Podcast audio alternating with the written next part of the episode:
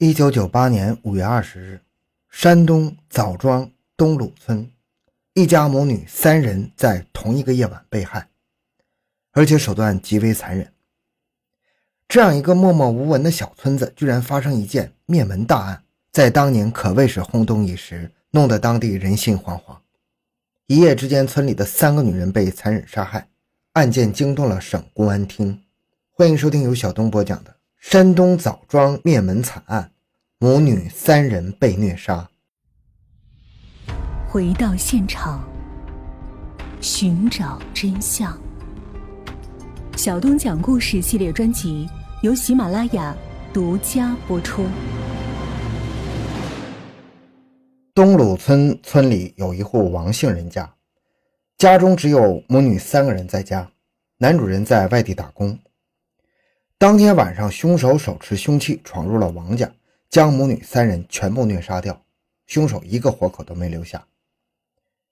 枣庄市公安局在第一时间赶赴现场的时候，已经是深夜了。现场的惨状让警方不禁吃惊啊！案发现场血迹斑斑，凌乱无章，空气中弥漫着浓浓的血腥味。死者是王二妮和王秀云姐妹，两人被剥得赤条条的。双手被人反绑施暴，全身上下伤痕累累。这些伤痕是被钝物击打所致。姐姐王二妮不仅被强奸，更是遭到了凶手用钝器多次击打，面部变得难以辨认。在另一个房间内，六十岁的母亲高金凤也倒在血泊中一动不动。现场有一地散落的衣服，很显然凶手是在试图寻找什么。而最让警方感到奇怪的是。高金凤的房间内，除了留存在桌面上的少量现金之外，警方没有发现其他的财物。警方还发现了散落各处的作案工具：剪刀、电熨斗、锤子、锄头、镢头和砖头。凶手显然是有备而来。遗憾的是，在这么多的作案工具上，警方只找到一枚残缺不全的右手手指指纹，无法作为确凿证据。事后，警方从王二妮的大腿内侧提取到了一块类似精斑一样的物质。伴随着受害人家属的嚎啕，警方不禁疑惑起来：究竟是谁跟王家有如此的深仇大恨呢？高金凤家是一个有着两排房子的院落，出事的房子在院落的北侧。报案的村民说，平日里王家的男人都外出打工了，家里只剩下高金凤和他两个女儿。此案立即成为当年山东省挂牌督办的大案，枣庄市为此成立了专案组。专案组初步判断，对方应该是见财起意。但是，关于凶手作案动机的假设很快出现了一个意想不到的否定。在案发现场房间的一角，民警发现了一些烧焦的东西，其中一张烧的只剩下一个角的纸片。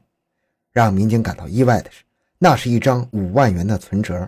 存折一定是藏在这家人最隐秘的地方，这说明罪犯有充足的时间对现场进行翻动。这进一步说明他另有目的。如果仅仅是为了抢劫，凶手为何放弃这笔巨款呢？警方就此推翻了因财杀人的可能性。还有就是，姐妹二人只有姐姐被性侵，同时只有姐姐被毁容。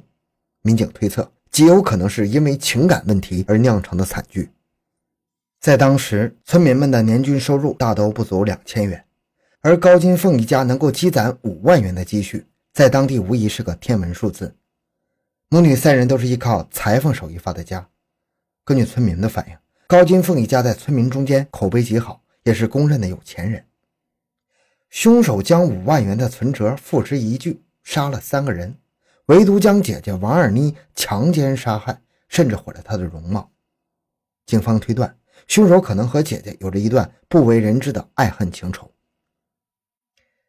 王二妮时年三十三岁，妹妹王秀云二十二岁，两人现在都没对象。案发后的第二天。民警们调来了警犬协助案件的侦破。由于凶手在作案时几乎翻遍了屋里的所有角落，所以警犬很快就有了反应。警犬在前面走，侦查员在后面跟着进行追踪。警方很快锁定了重大嫌疑人，此人名叫于三春。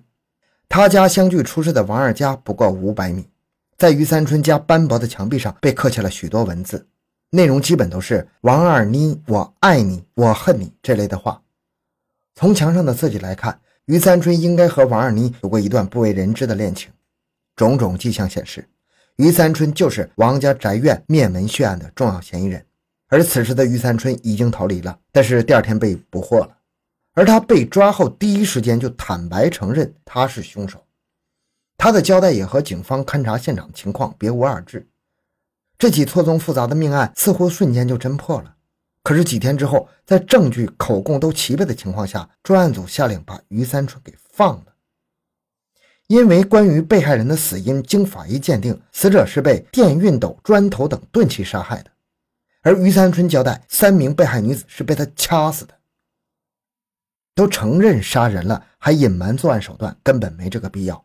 而更关键的在于那枚残缺的右手手指指纹。尽管这枚指纹是残缺的，但是基本排除了是于三春右手食指的。专案组就此认定于三春不是直接动手杀人的嫌疑犯。专案组就此陷入了困顿。可是除了于三春，凶手又是谁呢？又会有谁对王二妮怀着那样无法释怀的刻骨仇恨呢？于三春招供的背后，是否还有不为人知的隐情呢？专案组在于三春的家里发现了很多带有字迹的碎纸条。警方的技术人员对字条上的内容进行了拼接，字条上的内容很快就被还原了出来。警方证实字条是于三春的笔记，字条的内容也是于三春所写，大概就是记录于三春和王二妮的感情纠葛。但是信的最后部分，于三春却提到了一个人——武忠伟。面对警方拿出的字条，于三春也推翻口供，否认惨案是他所为。而对于武忠伟，于三春说。此人跟王二妮也有感情纠葛，专案组立即赶往武忠伟的住处展开调查。武忠伟不在家，警方在床上找了几根头发，经比对和犯罪现场遗留的精斑是同一个人，现在基本可以断定武忠伟有重大作案嫌疑。经查，武忠伟就是王二妮的现任恋人，也就是说，王二妮和武忠伟、于三春都有感情瓜葛。王二妮和于三春分手之后，和武忠伟又谈起了恋爱。所以在于三春的眼里，他和武忠伟都被王二妮玩弄，而武忠伟的消失使这起案子变得更加棘手。他到底去哪儿了呢？于三春跟武忠伟又是什么关系呢？是不是两个人合谋行凶呢？现在只有将武忠伟本人找到，才能彻底解开这个疑团，否则这起案子可能成为一个悬案。可是武忠伟究竟去了哪里呢？整个枣庄和山东警方都在查找他，可是武忠伟就好像人间蒸发了一样。遍寻不见，警方做梦都没想到，这一找就是十三年。时间来到了二零一一年年底，公安部采用了全新的检测技术，通过对比，吴忠伟的身份浮出水面。在河南商丘，一名叫李华的男子 DNA 数据跟吴忠伟完全吻合。李华是一名盗窃惯犯，曾因为盗窃罪多次入狱。也就是说，这十三年里的大部分时间，他是在监狱里度过的。这就是警方无法找到武忠伟的原因。在掌握以上信息之后，民警就此证实李华就是武忠伟，并当场将其抓捕归案。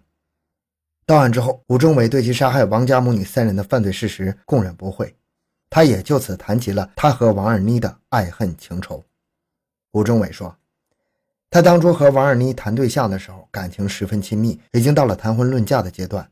这时候，于三春找到他，说自己是王二妮的前任。现在，王二妮不仅玩弄我的感情，也玩弄了你的感情，而且她还有其他的男人。而此时的武忠伟也已经感觉到王二妮还有别的男人。于三春告诉他之后，他更加怀疑。当他问王二妮的时候，王二妮都矢口否认。但就此之后，王二妮和他的关系逐渐变差。原本王二妮已经答应跟他结婚，后来他却不答应了。王二妮态度的转变让武忠伟意识到，他和于三春一样都被王二妮玩弄了。想到此处，他心中燃起了对王二妮的怒火。一九九八年五月十九日这天晚上，武忠伟决心最后一次去王家找王二妮商量结婚的事儿，再次遭到王二妮的严厉拒绝，并且王二妮还口出恶言，对他一顿讥讽。他一气之下，随手拿着一条电线把王二妮给绑了。他想以这种方式逼问王二妮不愿意跟他结婚的真正原因。此时的王二妮不是小姑娘，她已经三十三岁了，也不是那种胆小怕事的小姑娘。她性格非常刚硬，就算是被武忠伟绑住，她仍然丝毫不慌不退让，还是一个劲儿的嘲笑、讥讽、谩骂，并扯开嗓子大声叫喊，喊来她的妹妹王秀云。此时的武忠伟怒火已经到了顶点，一瞬间如同火山喷发一样宣泄出来。他抄起王二妮房间里的熨斗，一熨斗就将赶过来的王秀云打倒在地，随后又给王二妮两下。王家两姐妹都躺倒在地上，痛苦地扭动着，已经彻底失去反抗能力，也已经喊不出声了。杀死了姐妹二人，他仍然是气愤难平，又去杀了他们的母亲高金凤。行凶之后，他非但没逃离，反而开始清理现场，把指纹、脚印什么的通通都抹掉、破坏掉，还将王家的两个房间翻了个底朝天，又将王家的一张存折烧毁。他当初是想误导警方的侦破思路，为他的逃离争取时间。二零一二年，武忠伟被判死刑，曾经轰动一时的灭门血案，历时十四年后终于宣告侦破。那于三春是怎么回事呢？于三春说，案发那天晚上，他也去过王二妮家。他到的时候，一家三口已经死了。他看到的是案发那一幕，极度惊恐的于三春急忙跑回家里，却发现自己裤子上已经沾了王二妮的血迹。因为害怕受牵连，他赶忙换掉了裤子，逃离了村子。而被捕之后，他当时心情非常复杂。他跟王二妮谈恋爱这么多年，他也是真心爱上了王二妮。如今王二妮死了，他也想一死了之。所以他最初就供认是自己杀人了，这也能解释为什么警犬能追到他家里。